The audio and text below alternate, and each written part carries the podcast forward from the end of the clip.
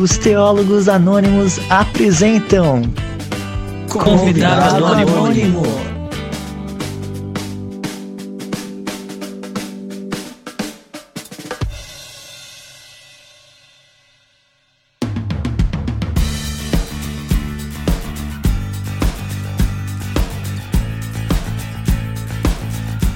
E é isso aí, galera. Tá começando mais um episódio do Convidado Anônimo. Esse aqui é o Convidado Anônimo número 2. E hoje, pelo menos no segundo Convidado Anônimo, eu tenho a companhia aqui do Gerson, o Gersinho, para me ajudar aqui a entrevistar esse nosso segundo convidado. E o nome do nosso convidado de hoje é o Giovanni Cascais Pacheco Júnior. Mas daqui a pouco ele vai falar como ele gosta de ser chamado. Ele é aqui o auxiliar da pastor auxiliar aqui da Igreja Batista da Trindade, o ajudante aí do pastor Rogério, presidente da Convenção Batista Catarinense. E hoje a gente vai falar sobre a importância da formação teológica é, para o ministério pastoral. Ou, ou uma, uma pergunta seria: todo pastor tem que estudar teologia? Então, se apresenta aí, Giovanni, para a gente, fala de onde você veio, quais são suas origens, o que você está fazendo agora, no que você é formado, e é isso aí. À vontade. Fala, gente, tudo bem? É, como o Lucas falou, eu sou o Giovanni Cascais Pacheco Júnior. Cara, como eu gosto de ser chamado. Olha, me chamo de me chamo de Giovanni, me chamo de Júnior, me chamo de Cascais, alguns apelidos também que eu não vou é, passar para vocês aqui, para não ficar pegando no meu pé, para não ficar zoando. Mas pode me chamar de Júnior, tá? Eu gosto mais que, que me chame de Júnior. Bom, eu sou manezinho de Floripa, manezinho da ilha, na verdade, né? Nasci na, na Carmela Dutra, Aqueles que, que são da região vão, vão entender o que é isso, é manezinho raiz mesmo. Morei muito tempo na parte do continente e hoje eu estou morando na ilha. Atualmente eu estou na Igreja Batista da Trindade, junto com o pastor Rogério, auxiliando ali com os jovens, também um pouco na parte do louvor. E também estamos num projeto, uma revitalização de igreja no bairro Ipiranga, é um bairro que fica no continente aqui de na Grande Florianópolis. Me formei em teologia, terminei a minha formação, na verdade, no final do ano passado. E agora estou fazendo uma outra formação na, na área de pedagogia. Estamos aí nessa, nessa caminhada, querendo ajudar na igreja, querendo é, trabalhar é, a ideia de igreja saudável. Esse é o nosso esse é o nosso pensamento. Estamos aí. É um pouquinho da, da, da minha apresentação aí, Lucas. Massa, legal. E hoje eu estamos aqui com o Gercinho, os dois pastores do grupo, para entrevistar um pastor também, que está aí no começo da caminhada, como nós também. E é interessante que o, que o Giovanni tenha escolhido esse tema aí para que esse é o tema do, do trabalho de conclu conclusão de curso dele. Eu queria saber, Giovanni, o que, que te motivou a fazer esse trabalho? Por que, que você quis fazer uma pesquisa sobre a importância da, da formação teológica para o Ministério Pastoral? Foi, foram algum, algumas coisas que você viu em outros pastores ou alguma necessidade que você olhou para si e pensou, pô, esse aqui é importante? Ou foi durante o curso? Como é que foi? O que, que te motivou? Qual foi o, o teu objetivo com essa pesquisa aí, com esse, com esse artigo? Bom, eu vim de eu vim de um tempo onde a teologia não era bem vista, né? Quando eu falo assim, eu vim de um tempo, parece que eu sou muito velho também, né? Na verdade, eu tenho 36 anos, então não sou tão velho assim. Mas, na, na verdade, eu vim de um lugar onde, quando se falava em teologia, o pessoal não gostavam muito desse, desse termo. O pessoal falava que teologia era algo que esfriava o crente, teologia era algo que, que não era legal. Então, mesmo assim, eu segui o caminho inverso, né?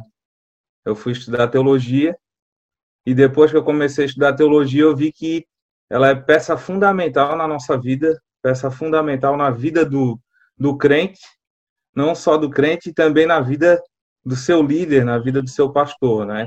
Então, através do meu estudo, eu vi essa necessidade e confesso que quando é, eu, não, eu não via muita, muitas coisas, não, não tinha muito entendimento do que as pessoas estavam pregando, do que as pessoas estavam falando, e depois que eu comecei a estudar teologia, e daí eu comecei a ver que realmente tem, tem essa necessidade do, do pastor, aquele que assume a tribuna, aquele que assume o púlpito, né?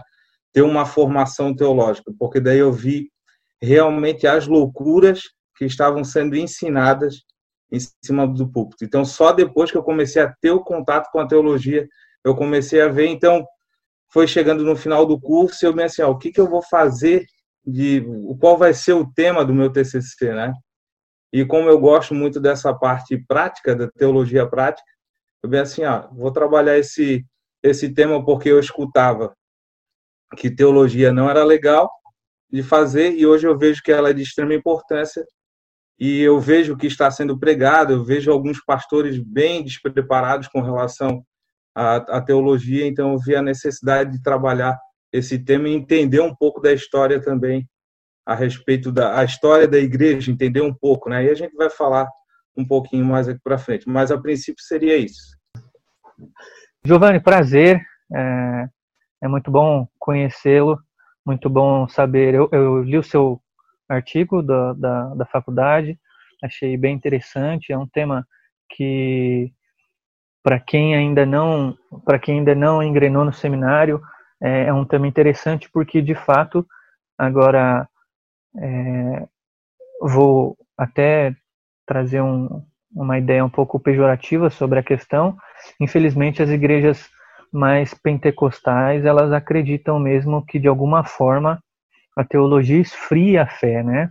Então, e é claro, isso não, não é generalizar, não é um pensamento generalizado, mas em algumas igrejas pentecostais tem esse existe esse pensamento. Nas igrejas históricas não, né? As igrejas históricas geralmente é, pensam o contrário. O pastor precisa ter uma formação teológica. Não é obrigado, né? Não não são todas as igrejas que que obrigam, mas é, elas pedem um mínimo de conhecimento e formação na área. Me diz uma coisa, é, você vem de uma origem pentecostal né, ou não? E faz quanto tempo você está na denominação batista? Se você já frequentou alguma outra igreja é, é, histórica, né? Lembrando que entre os, entre os próprios pentecostais a gente tem uma ascensão muito grande é, de, da própria literatura teológica, né? A CPAD que há 20, 30 anos atrás não tinha nada muito interessante, hoje em dia tem é, traduzido e editado vários autores é, até de teologia reformada, né? É, então diz para mim qual que é a sua origem, não, não se você não quiser, é, se você achar que não, for, que não é muito ético citar a denominação, mas se de fato você veio de uma igreja pentecostal e se lá eles é, achavam que de fato a teologia esfriava a fé do cristão, como que foi isso? Como foi essa mudança também para a Igreja Batista? Uhum. Isso, eu vim, eu vim da Assembleia de Deus, né, e eu estou, vai fazer quatro anos que, que eu estou na, na Igreja Batista. E a, a minha volta foi, foi um processo bem interessante, que é, eu comecei a ler um pouco mais, comecei a estudar um pouco mais, e a gente começou a entender algumas verdades e é, e não estavam não estavam batendo com aquilo que que a, a escritura estava nos dizendo, né? Então houve eu comecei a ficar um pouco insatisfeito com algumas coisas e conversei com a minha esposa, né? O pastor Rogério a gente já conhece ele há bastante tempo, meu pai era bem amigo dele também, o pastor Rogério é o nosso pastor lá, né? E o meu irmão já congregava com o pastor Rogério também. Eu fui fazer uma visita no culto dele de ensino e gostei muito nessa parte da, da pregação do, da palavra.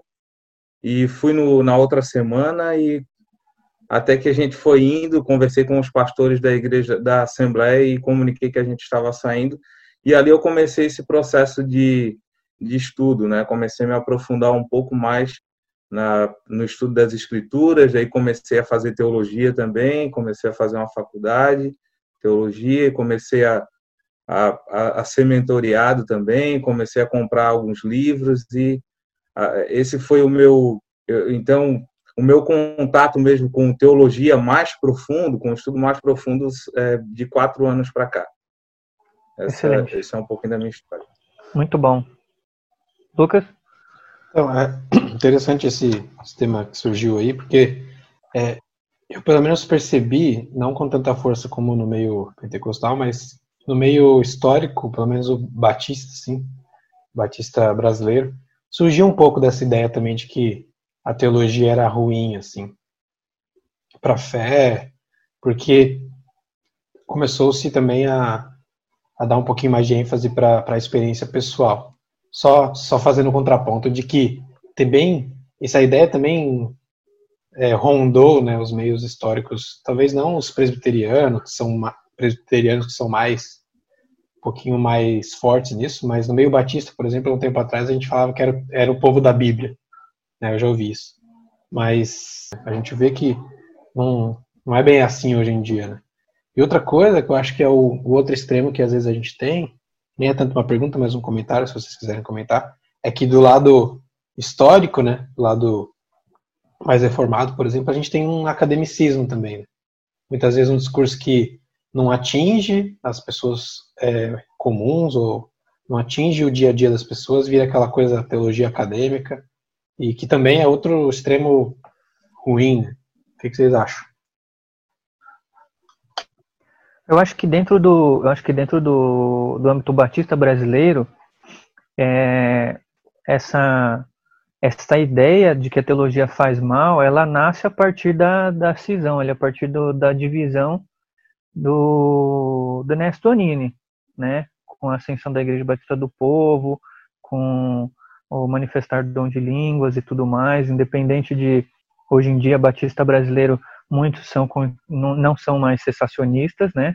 Mas o Ernesto Tonini quando quando tem o rompimento com a com a Batista brasileira e funda então a Igreja Batista do Povo e a, e a Convenção Batista Nacional, eu acho que influ, influenciado por esse momento que dentro da Igreja Batista brasileira é, é, é, acaba que alguns irmãos, né, mas não a, a convenção nem os pastores diretamente, levados por essa ideia de que a teologia não é algo bom ou que esfria a fé.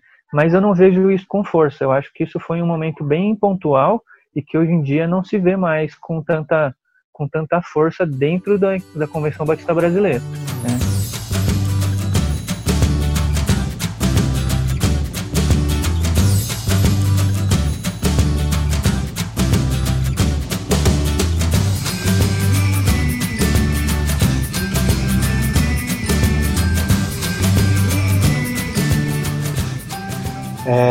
Cara, eu achei bem interessante no, no teu trabalho ali a relação que você faz do ministério pastoral, digamos assim, com os primeiros pastores, né, que são os pais da igreja.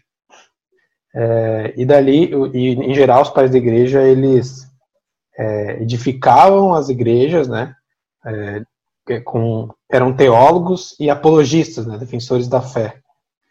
O que, que você acha? Você acha que o ofício pastoral hoje ele tem a ver com, com o que os pais da igreja fizeram? Ou só um, é só um ponto de partida ou não tem nada a ver? Bom, na verdade, o ofício pastoral que eu coloquei é, na minha pesquisa, na verdade, que eu, que eu encontrei, né, que eu pesquisei, ele começou na igreja primitiva e nós podemos ver isso nas escrituras, né? Por onde Paulo passava, ele plantava uma igreja e ele sempre deixava presbíteros e diáconos, né? Os presbíteros eram responsáveis, na verdade, tinham a função de ensinar e de disciplinar, e os diáconos ajudavam em outras tarefas eclesiásticas. Com a morte desse, dos apóstolos, é, no final do, do primeiro século, então vai surgir esse vácuo na liderança da igreja, e quem vai assumir essa, essa função? Aí começam essas perguntas, né? Quem ficaria com essa responsabilidade de cuidar, ensinar e orientar a comunidade que está crescendo? Surgiu então esse grupo denominado os pais da igreja, E a expressão pai é interessante que ela era geralmente concedida a líderes espirituais, a presbíteros ou bispos, eles eram conhecidos assim. E respondendo à pergunta agora que tu fizesse, eu acho que é necessário trazer esse relato de onde que vem o ofício pastoral, né? Pois aí nós entendemos que os pais da igreja, eles só dão sequência naquilo que já estava sendo feito. E eu vejo que é lógico que aperfeiçoando um pouco mais esse ofício, né? No livro do, do Franklin Ferreira, História da Igreja, ele vai nos dizer que os pais foram considerados pela tradição cristã como os pastores, teólogos e escritores.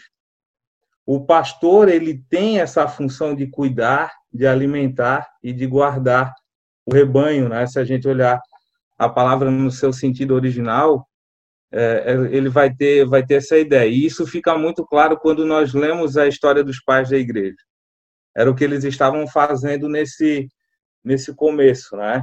E daí eu acho que perguntou se a, o, o, que nós, o que nós vivemos hoje como pastores é um reflexo disso que a gente tinha lá como os pais, né?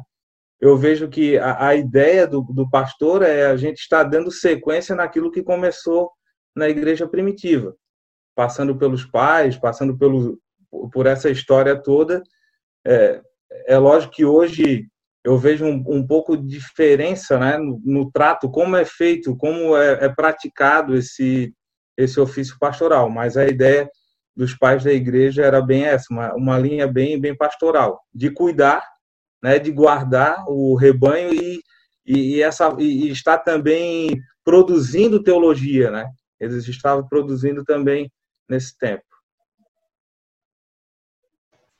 Legal, você tocou no, no ponto aí sobre o significado original da, das palavras em grego, né? Que pode ser, que normalmente são traduzidas em português para pastor, né? Em geral, presbítero ou bispo, né? E que essa, essa palavra, no geral, tinha, tinha um sentido de alguém que era responsável pelo cuidado das, da comunidade, né? Então, por que, que você acha que a gente precisa, ou você acha não, né? Por que, que você por que, que você entende que a Bíblia ensina, né? Mas a sua opinião também é importante. Por que, que você acha que a gente precisa de teologia para cuidar das pessoas? Não, por que não seria necessário só estudar um pouquinho de psicologia, comportamento humano? Já não seria o suficiente para cuidar das pessoas? Bom, em primeiro lugar, eu, eu vejo que o homem precisa ser tratado do seu maior problema o maior problema do homem é o pecado, né? Pois ele é o responsável por todos os outros problemas que o homem tem, que o homem carrega, né?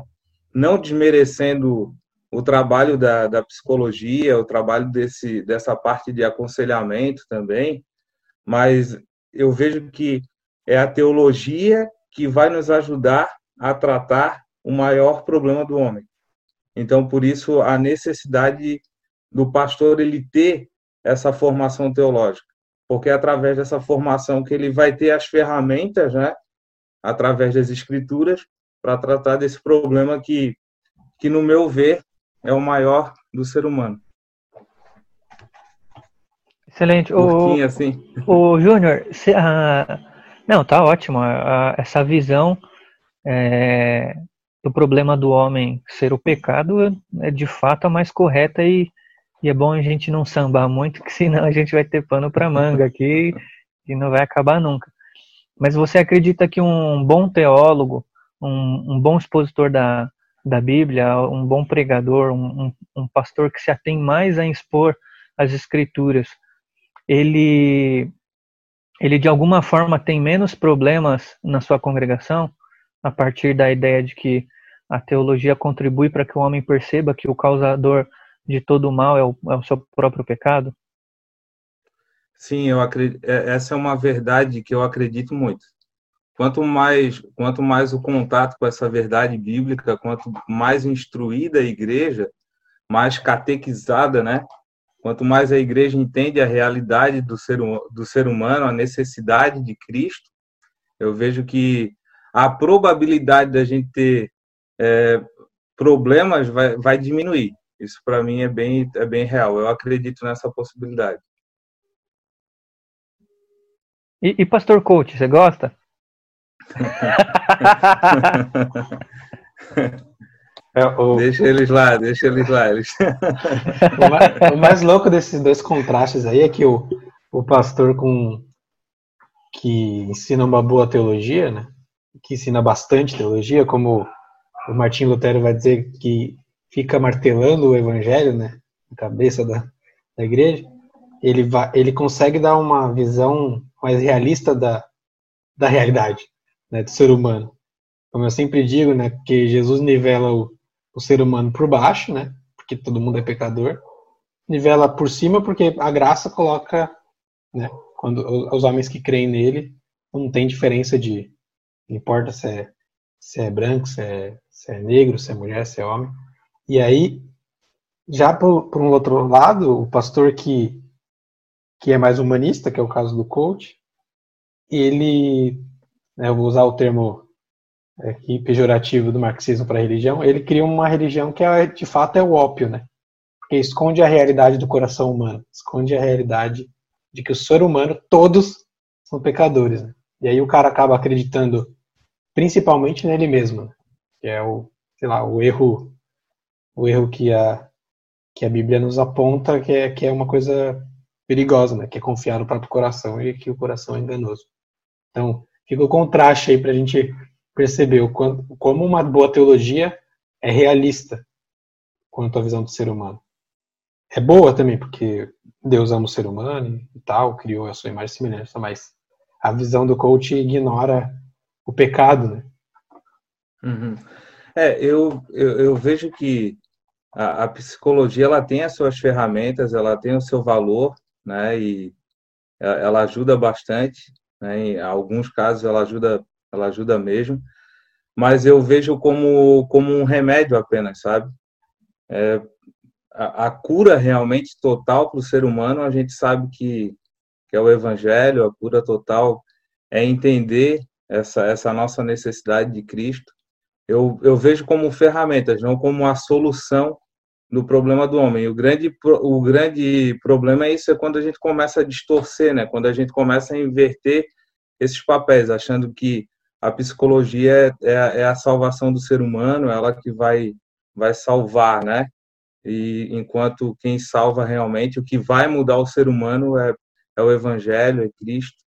Então é só esse cuidado que a gente tem que ter, é o que eu vejo. Ô Júnior, deixa eu te fazer uma pergunta mais específica sobre o, o, o pastoreio e o preparo do pastor no, para o ministério.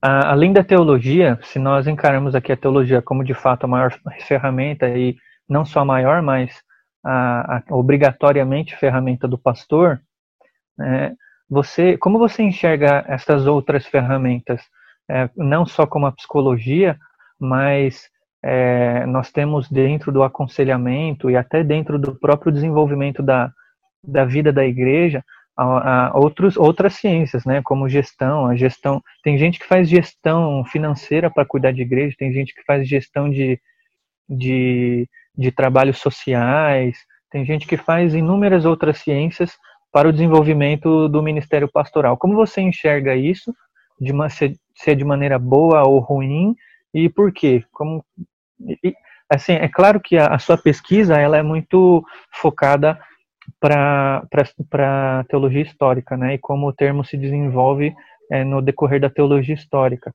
Você trata ali um pouco é, sobre a patrística, depois é, Idade Média e vem evoluindo com essa com, a, com essa com esta ideia. Uh, os seus referenciais principais, que é o, Ek, o Ekman e o, e o Kevin Van Hosel, são são ótimos, mas quando a gente traz isso para hoje, é, a, naquela época eles não pensavam como os pastores de hoje pensam, né? E, e talvez não tinham é, as dificuldades que nós temos. Não que eles não tinham dificuldades, as dificuldades deles eram outras. E eles se preparavam em outras é, ciências, né? Eles se preparavam mais na filosofia, na matemática, na astrologia e tudo mais. E hoje não. Hoje os pastores são muito mais humanistas em questão de ciências humanas, né? Então, sociologia, psicologia, filosofia também, mas não não tanto. O Lucas está levantando a bandeira aí, tentando é, puxar para o lado dele.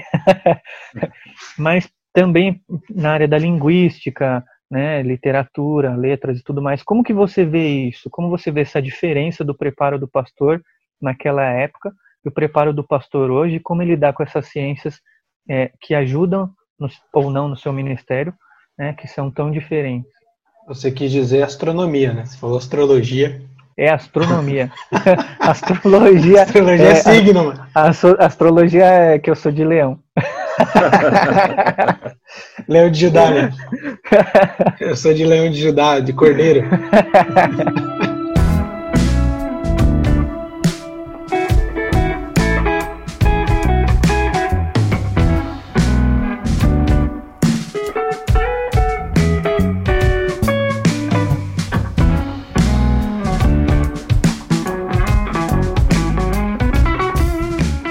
Respondendo a, a pergunta do Gersinho, é, eu, eu particularmente entendo que a, a teologia ela tem um papel é, principal na vida do, do pastor, né?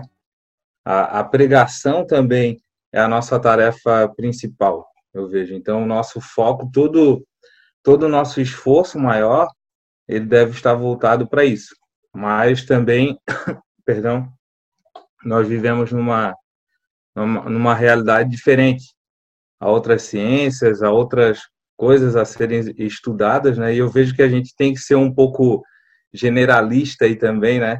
A gente estudou um pouco, lemos um pouco sobre isso no Pastor como Teólogo Público, essa ideia de conhecer um pouquinho de, de cada assunto, não ser é, não ser o nosso foco principal, mas a gente entender isso.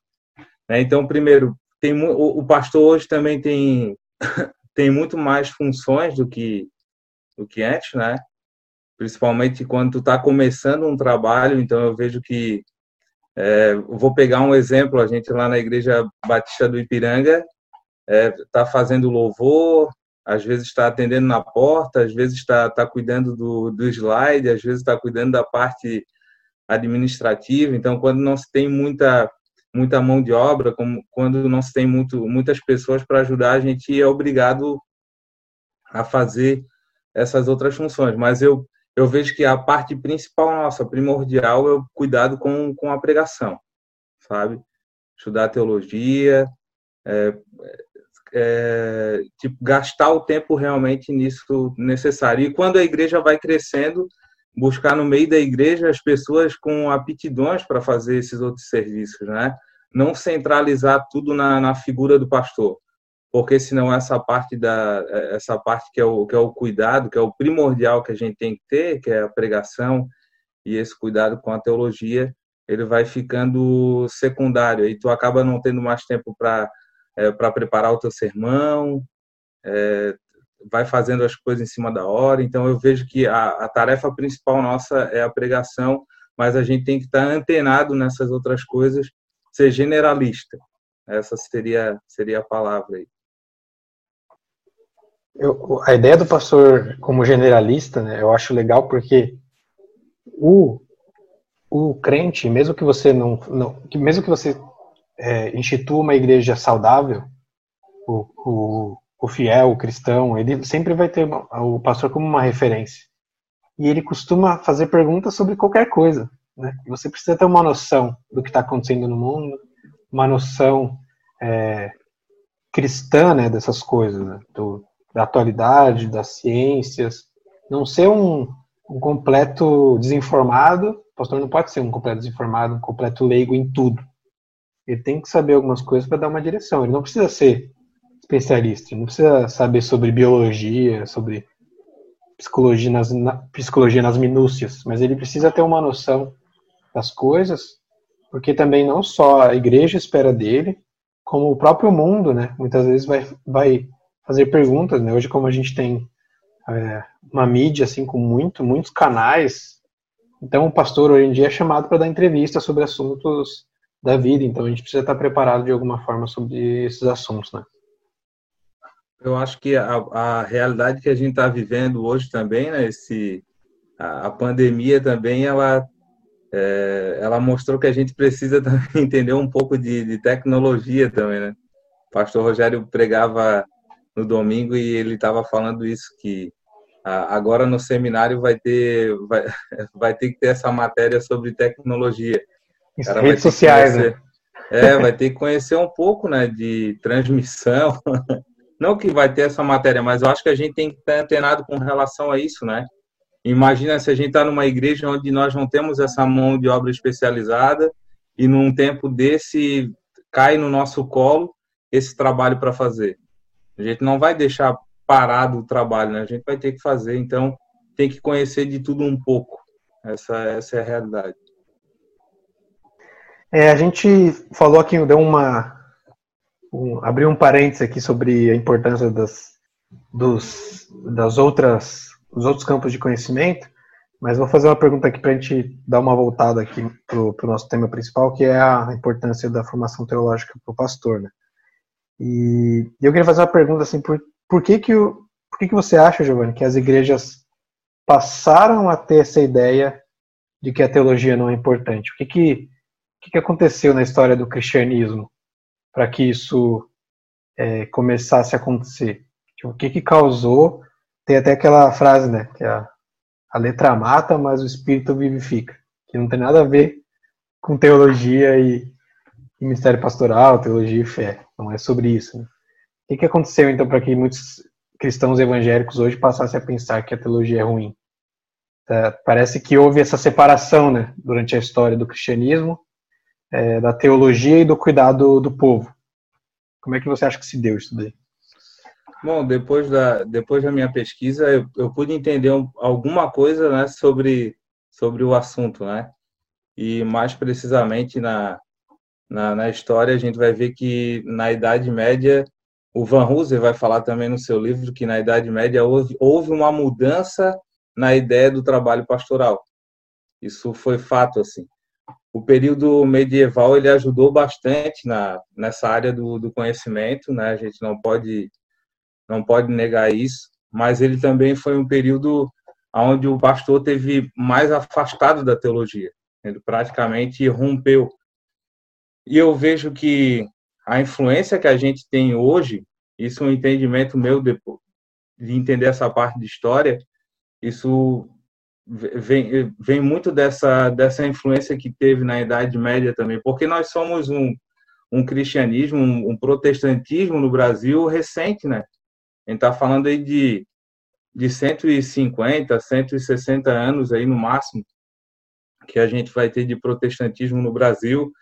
Então, muito dessa parte da história da igreja, essa parte do, do pastor ter o acesso à teologia, dele estar ligado né, com a teologia, dele estar, estar nesse contato direto, a gente não tinha, na verdade. Agora eu vejo que começa a ter um resgate com relação a isso, né? A gente começa a ter mais materiais traduzidos por, é, para o português, a gente começa a ter mais acesso às literaturas e a gente começa a ver a importância da teologia, dessa formação teológica, desse contato com a teologia para a prática ministerial. Então eu vejo que nessa nesse tempo que da Idade Média que a gente vai falar aí de mil anos, os dois movimentos ali que influenciaram bastante é o monasticismo, né, e a escolástica.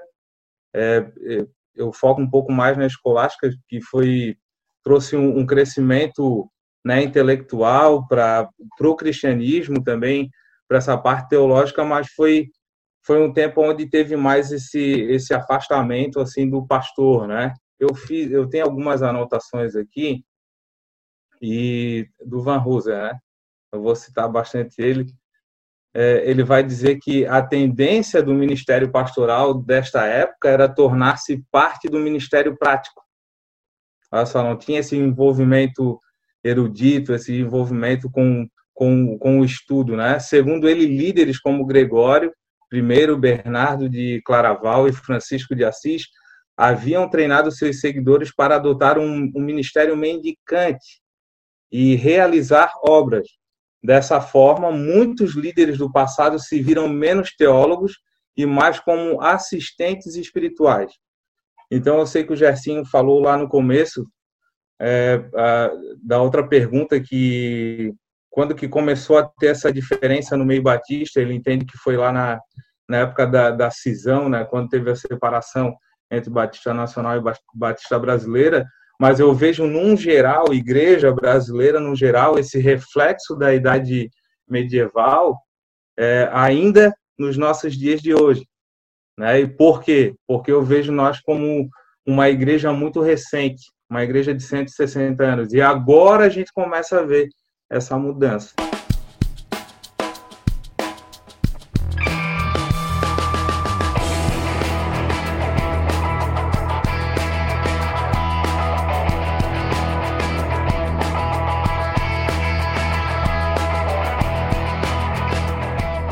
É, eu acho que também que até do, do livro do Van Hooser, eu, a influência do Charles Finney, né? Essa ideia de que, que a gente precisa para gerar é, conversões, gerar crescimento de igreja, são técnicas, né? Técnicas de Isso persuasão, mesmo.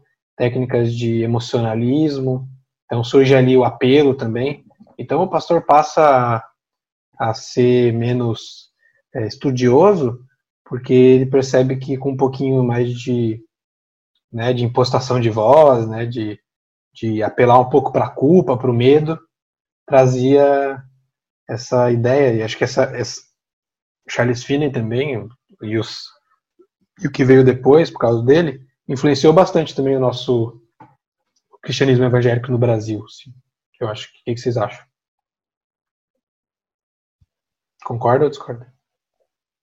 É, eu concordo. Eu acho que de certa maneira o, o, o pastor não deixa de ser um, um, um, teórico, ele não deixa de buscar conhecimento, mas ele busca um conhecimento que não o, o teológico e às vezes coloca esse, esse, esse conhecimento à frente da, da, do conhecimento bíblico, né?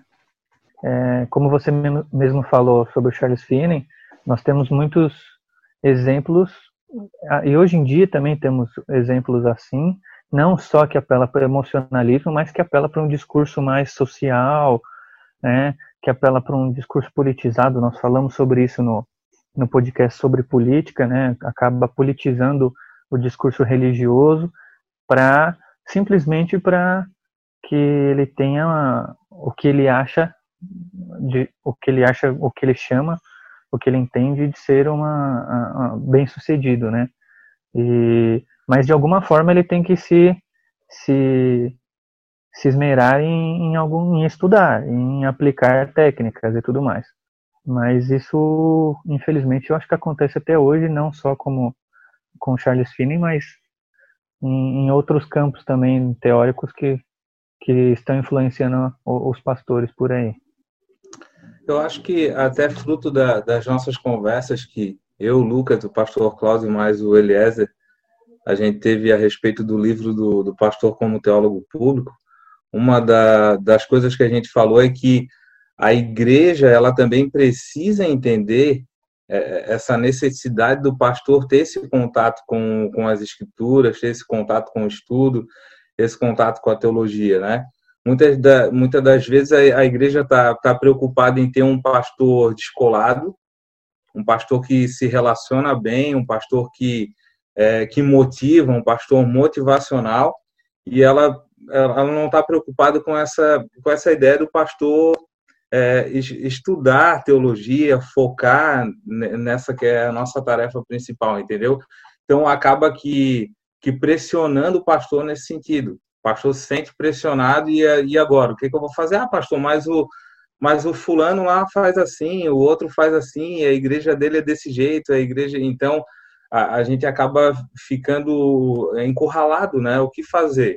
Eu, é lógico, eu, é, a, é a primeira experiência com, com a igreja que eu estou tendo agora de liderança, ajudando no trabalho lá no Ipiranga, então. É, e logo que a gente começou a ajudar lá, entrou a pandemia.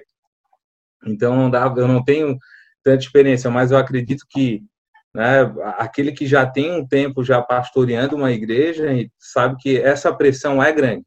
Então eu vejo que uh, a igreja precisa entender isso. E quando a igreja começa a entender isso, uh, começa a ficar melhor para o pastor também. Ele começa a se dedicar mais, entendeu? Ele fica mais focado nessa parte que é, que é de extrema importância para a igreja e para ele também.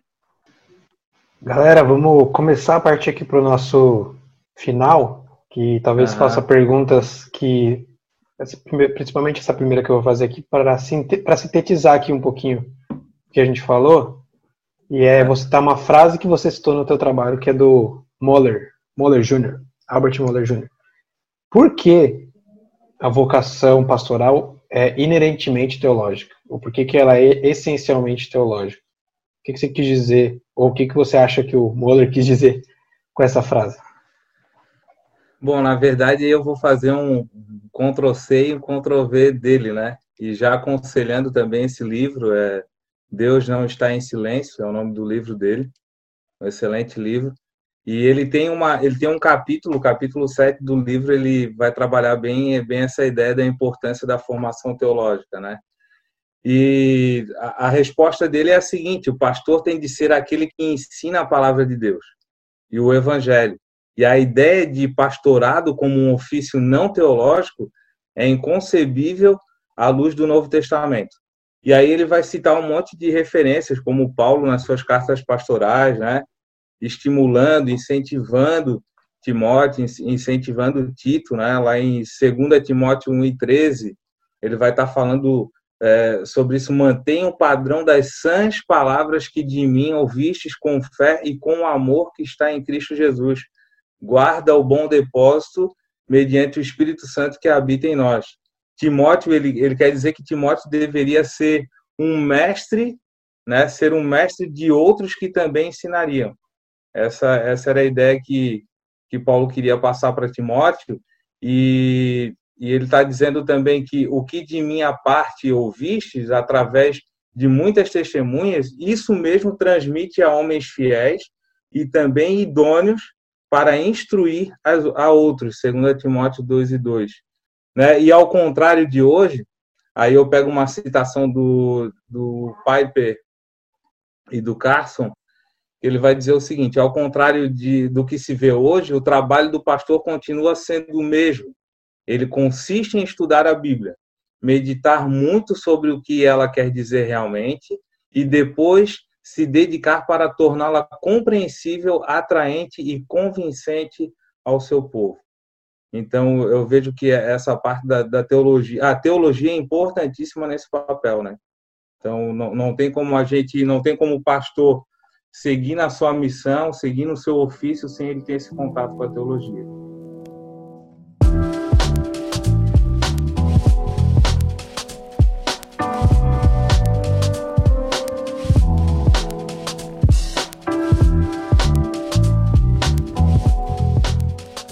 Para terminar, então, aqui, o que, que, que, que seria esse, essa formação teológica? Qual que é esse processo que precisa se dar? Eu sei que é uma pergunta, mas assim, o que, que você acha que. É, como que você acha que acontece isso? Nós todos aqui fizemos faculdade. Você acha que essa é a academia que dá essa formação teológica? Ou a gente precisa voltar um pouquinho mais para os seminários, assim, que é uma coisa mais é, vou usar a palavra aqui, era mais espiritual, digamos assim, era mais. Mais ministerial, né? Era mais ministerial.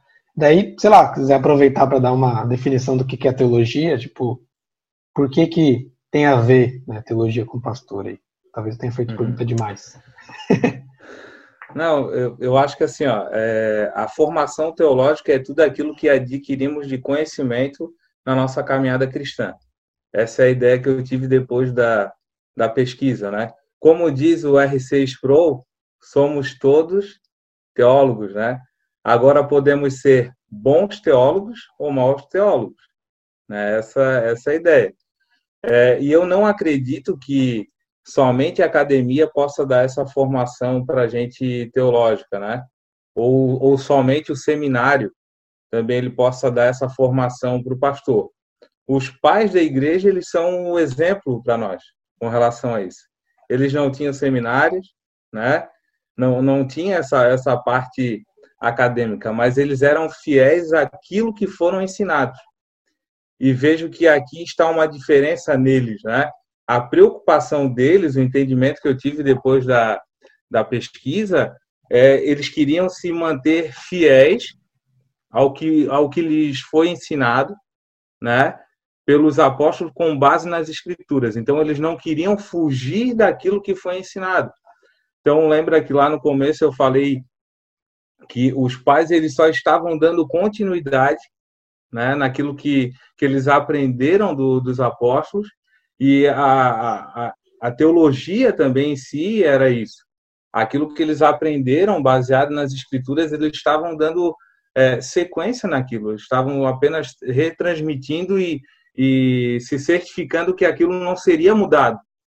Né? Que daí depois começou as perseguições, começaram as lutas em cima da, da igreja e a, ideia deles era isso: eu vou proteger o rebanho, eu vou ensinar o rebanho, eu vou ensinar, eu vou guardar o povo desses outros pensamentos que estão girando por aí contrário ao cristianismo. a ideia de, de, teologia, né, nós entendemos que é o estudo é o estudo de Deus, né? Então eu vejo que a importância a importância dessa teologia, o que que o que que as escrituras estão falando para a gente? A escritura está falando de Deus, né? A Escritura está falando da sua criação, a Escritura está falando da, da queda do homem, está falando de como que nós temos esse acesso de volta a Deus, né? E eu vejo que essa, esse meu estudo mais aprofundado da, das Escrituras, esse estudo teológico, ele, ele começa a, a me dar mais é, bagagem, começa a me dar mais conhecimento para a gente passar isso para o povo. Eu, eu sou grato a Deus, aqui um, um testemunho meu, né?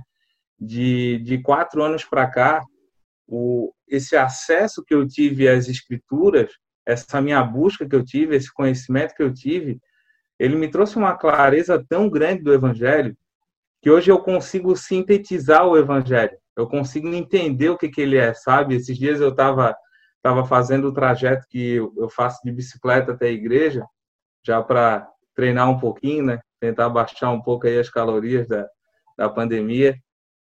E eu estava falando assim, Senhor, obrigado. Obrigado porque desses quatro anos para cá o Senhor me deu essa, essa oportunidade e, e tudo parece tão claro na minha mente. Sabe? Eu entendo quem é o Criador, eu entendo que o homem é, é, é, pecador, ele caiu, eu entendo que há uma necessidade de Cristo e, eu entendo que tudo no final vai ser restaurado, né? As coisas vão ser restauradas, há um novo céu, uma, há uma nova terra, e isso eu não tinha antes. Isso eu não tinha. Eu tinha algo muito superficial, sabe? Eu tinha pouco conhecimento. É, eu falando aqui parece ser simples, né?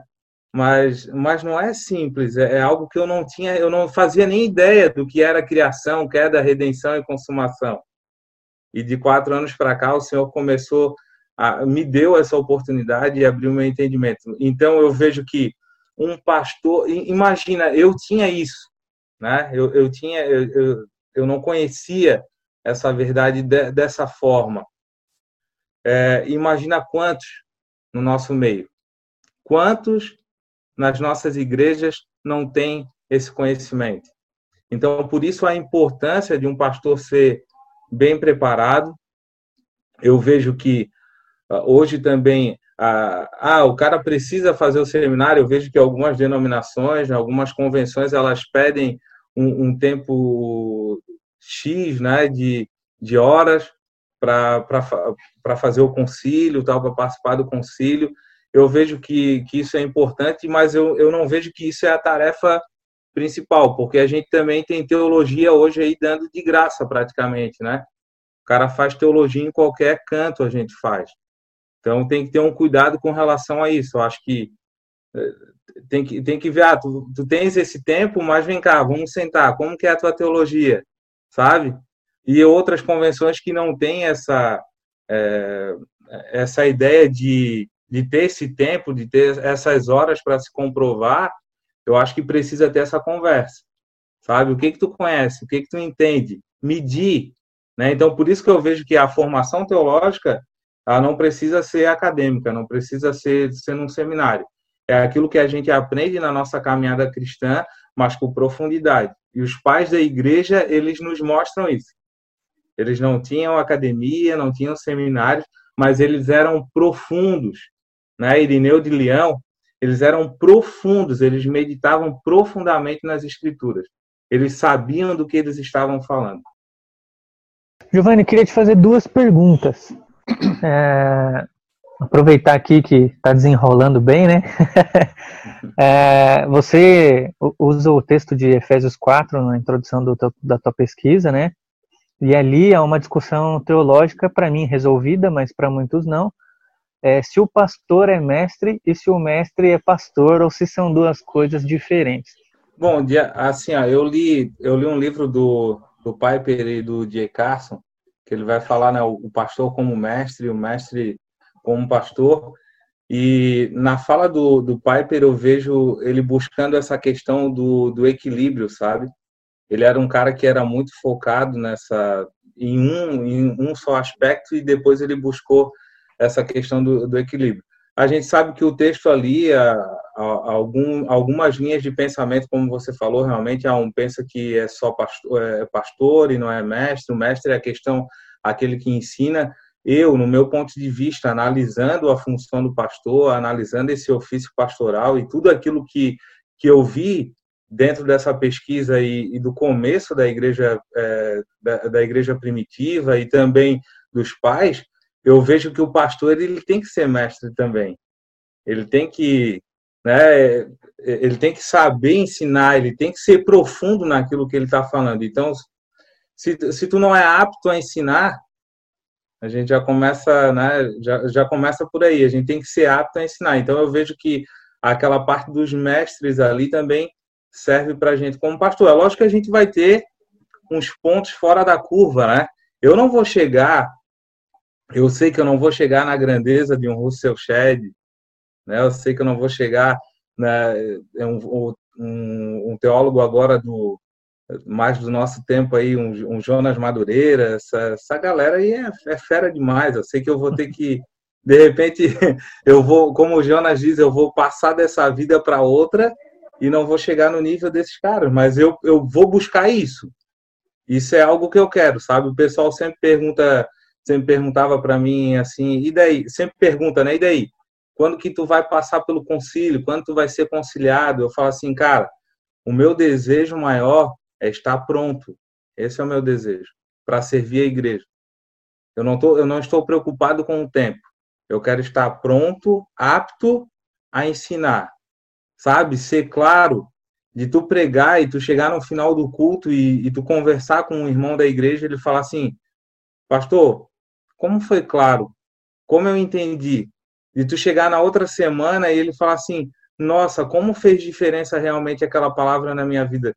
Eu, eu enxergava de uma forma, hoje eu enxergo de outra, então esse é o meu desejo, é ser claro nesse comunicar o evangelho, é ser claro nessa, nessa comunicação, então eu vejo que eu preciso me aprofundar mais, sempre se aprofundando, e o mestre faz isso, né? Eu vejo que o mestre tem, tem esse papel. Não sei se te respondi. Não, excelente. É, é, isso, isso demonstra, acima de tudo, a maturidade na sua vocação, né? É até bom ouvir isso de você, né? É, um, um, não só um irmão, mas um parceiro aí na vocação, no chamado pastoral, porque de, de fato isso é muito importante.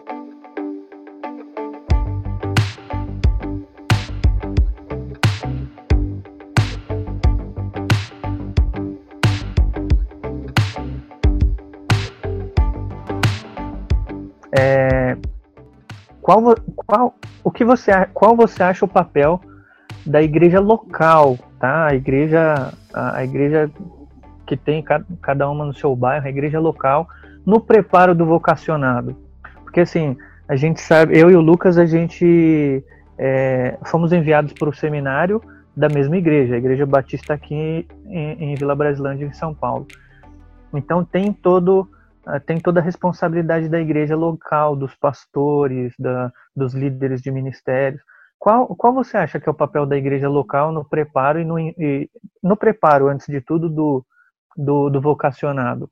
Porque já vou, vou justificar, porque algumas, dentro desse tema, algumas pessoas acham que o preparo se dá apenas no seminário ou apenas na faculdade. E quando não, né? A igreja tem responsabilidade nisso. Como você vê essa questão? Eu vejo que a, a igreja local é, é, é, a nossa é a nossa escola, é a nossa é o nosso aprendizado, né? pastor Rogério, é, quando, ele, quando ele ofereceu a oportunidade para a gente trabalhar com os jovens, ele falou assim: ah, todo pastor tem que começar pelos jovens, tal. E eu confesso que uh, eu não tinha eu não tinha muito desejo de trabalhar com os jovens, não. Essa não, não era a minha ideia, né? Mas ele falou, cara, todo pastor começa pelo jovem e eu fui eu fui nessa dele, né? E assumimos o trabalho ali com os jovens e eu vejo o quanto eu cresci, sabe? O quanto eu cresci já nesse nesse pastoreio já do, dos jovens ali, me ensinaram bastante. Eu tive que é, eu tive que correr atrás de muitas coisas, eu tive que ser generalista também. Então, esse papel da, igreja local, essa cobrança, esse anseio que eles têm também, sabe? Essa importância que eles dão para ti, o olhar que eles têm também, o cuidado que a igreja local tem. Eu, eu, nossa, sou grato a Deus porque eu realmente ganhei um presente, né? Eu, eu ganhei uma dádiva. Eu conversando com com um amigo meu, pastor Aender, que é, que é capelão do seminário Martin Butzer, na época que eu, que eu aceitei o convite para trabalhar na igreja, e eu tinha outros caminhos para seguir, e ele, ele conversando comigo, ele falou assim, Giovanni, o que tu estás ganhando é um presente, é uma dádiva. Eu até hoje, cara, eu tenho, sou 10 anos pastor, na época ele falou, né? 10 anos nessa função e a minha igreja não tem condições de me sustentar e tu está ganhando uma igreja, né, um presente da igreja onde ela vai te sustentar é, para te só estudar.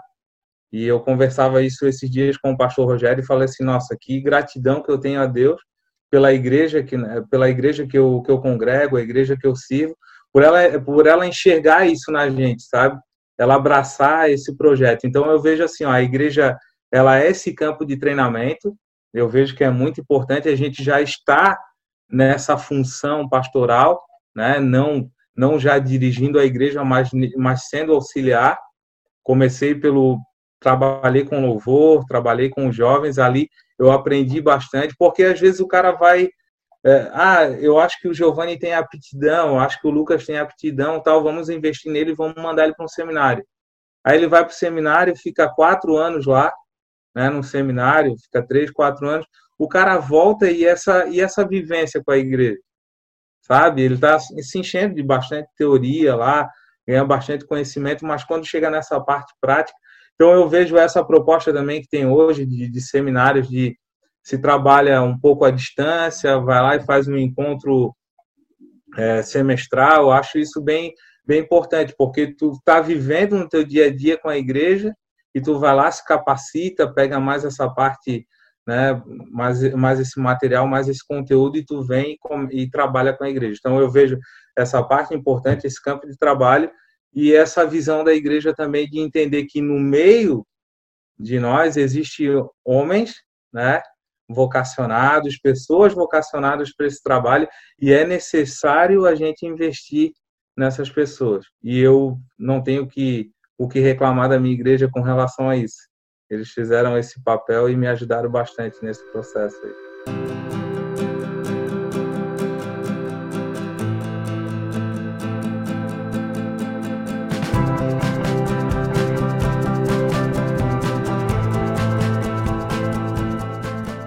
Giovanni, estamos quase acabando aqui. Além do livro Deus Não Está em Silêncio, qual é o nome do autor?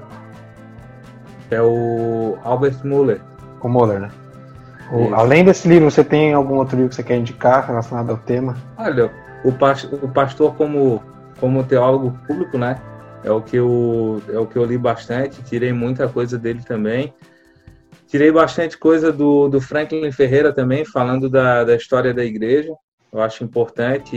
Eu vejo que é, nós precisamos resgatar bastante coisa da história da igreja. É isso que falta para gente. A nossa memória é muito recente, né?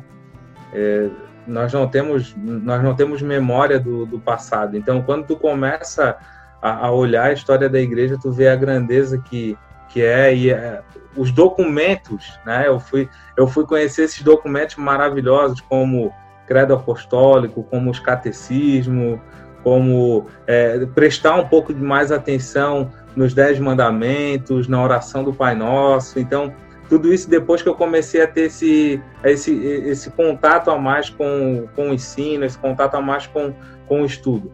Então, eu aconselho esses três livros aí. O Pastor também é como mestre, e o mestre também como pastor, do, do Piper e do, do D.A. Carson. É um livro bem legal para a gente ver essa ideia, né? O Carson, alguém mais erudito, né? E entendendo essa necessidade de ser mais pastoral também, e o Piper também trabalhando o contrário, né? Então, eu acho isso legal. E o Van Hooser tem uma, tem, uma situa tem uma citação, tem uma citação dele bem interessante, que eu não coloquei no trabalho, mas que ele vê um desperdício, isso eu estou parafraseando aqui ele, né? Ele vê um desperdício aquele que se importa apenas com a erudição, apenas com o estudo teológico e não utiliza isso na vida da igreja, não, não utiliza isso no pastoreio. Então fica fica a dica, né? Não que a gente não possa ter essa pessoa mais focada, mas eu vejo que um tem que estar pensando, oh, poxa, eu, eu quero ser erudito, mas eu quero servir também a igreja com esse conhecimento que eu tenho. Eu acho isso, isso importante também. Bem legal, Giovanni. Quer deixar aí suas redes sociais, fazer propaganda de algum projeto, é. da igreja? Bom, cara, a gente. É, quem quiser me seguir aí, né? Eu não, eu não sou muito das redes sociais, mas eu estou começando a escrever alguma coisinha lá, estou começando a, a, escrever alguns textos. Postar uns mas é Giovanni. Hã? Como? Postar uns versículos, né? Começa, é, começa postando os versículos, aí o cara vai, o cara vai praticando, né? Mas é Giovanni Cascais, é o meu Instagram. Pode, pode me seguir lá. Hoje eu tô Estou concentrando as minhas postagens mais no, mais no Instagram também, utilizo um pouco, um pouco o Facebook. E de trabalho, no momento, nada, né? Que a gente tem aí para. Quem sabe futuramente o Senhor nos abençoe, nos dê graça e a gente consiga produzir alguma coisa, alguns projetos também. Mas me segue, né, Lucas? Me segue lá no Instagram que se tiver novidade vai. Acompanhe meu trabalho. Olha o blogueirinho aí, já não não gosta de redes sociais, mas já está fazendo propaganda. Então é isso aí, galera. Termina aqui o nosso segundo convidado anônimo, que é o que é a ideia desse desse quadro aqui desse programa é chamar outros teólogos anônimos para poder edificar a vida de quem está ouvindo e não ficar limitado aqui só às burrice que os quatro teólogos anônimos falam, vai trazer um pouquinho de coisa boa de fora. Então agradeço aí a presença do Giovanni. Quer dar um tchauzinho aí pra galera? Valeu, gente. Um abraço. Escuta, é, escuta o pessoal aí. Valeu. Gercinho, quer dar um tchau também? Não, eu queria só agradecer a presença do Giovanni. Foi muito bom o nosso bate-papo. E, e é bom conhecer homens de Deus comprometidos principalmente com a tua palavra. Isso nos nos, nos edifica, nos fortalece, fortalece a nossa fé. Foi um prazer. Então é isso aí, galera. Segue a gente lá no Instagram, arroba. Esse episódio também vai ter os livrinhos indicados lá no, na nossa página de livros indicados. Se inscreve no canal do YouTube. Aí a, a titia, a vovó que está ouvindo pelo YouTube. Beijo, se... mãe. Dá um, dá um joinha aí. e compartilha com seus amigos. É isso aí, galera. Até a próxima. Falou!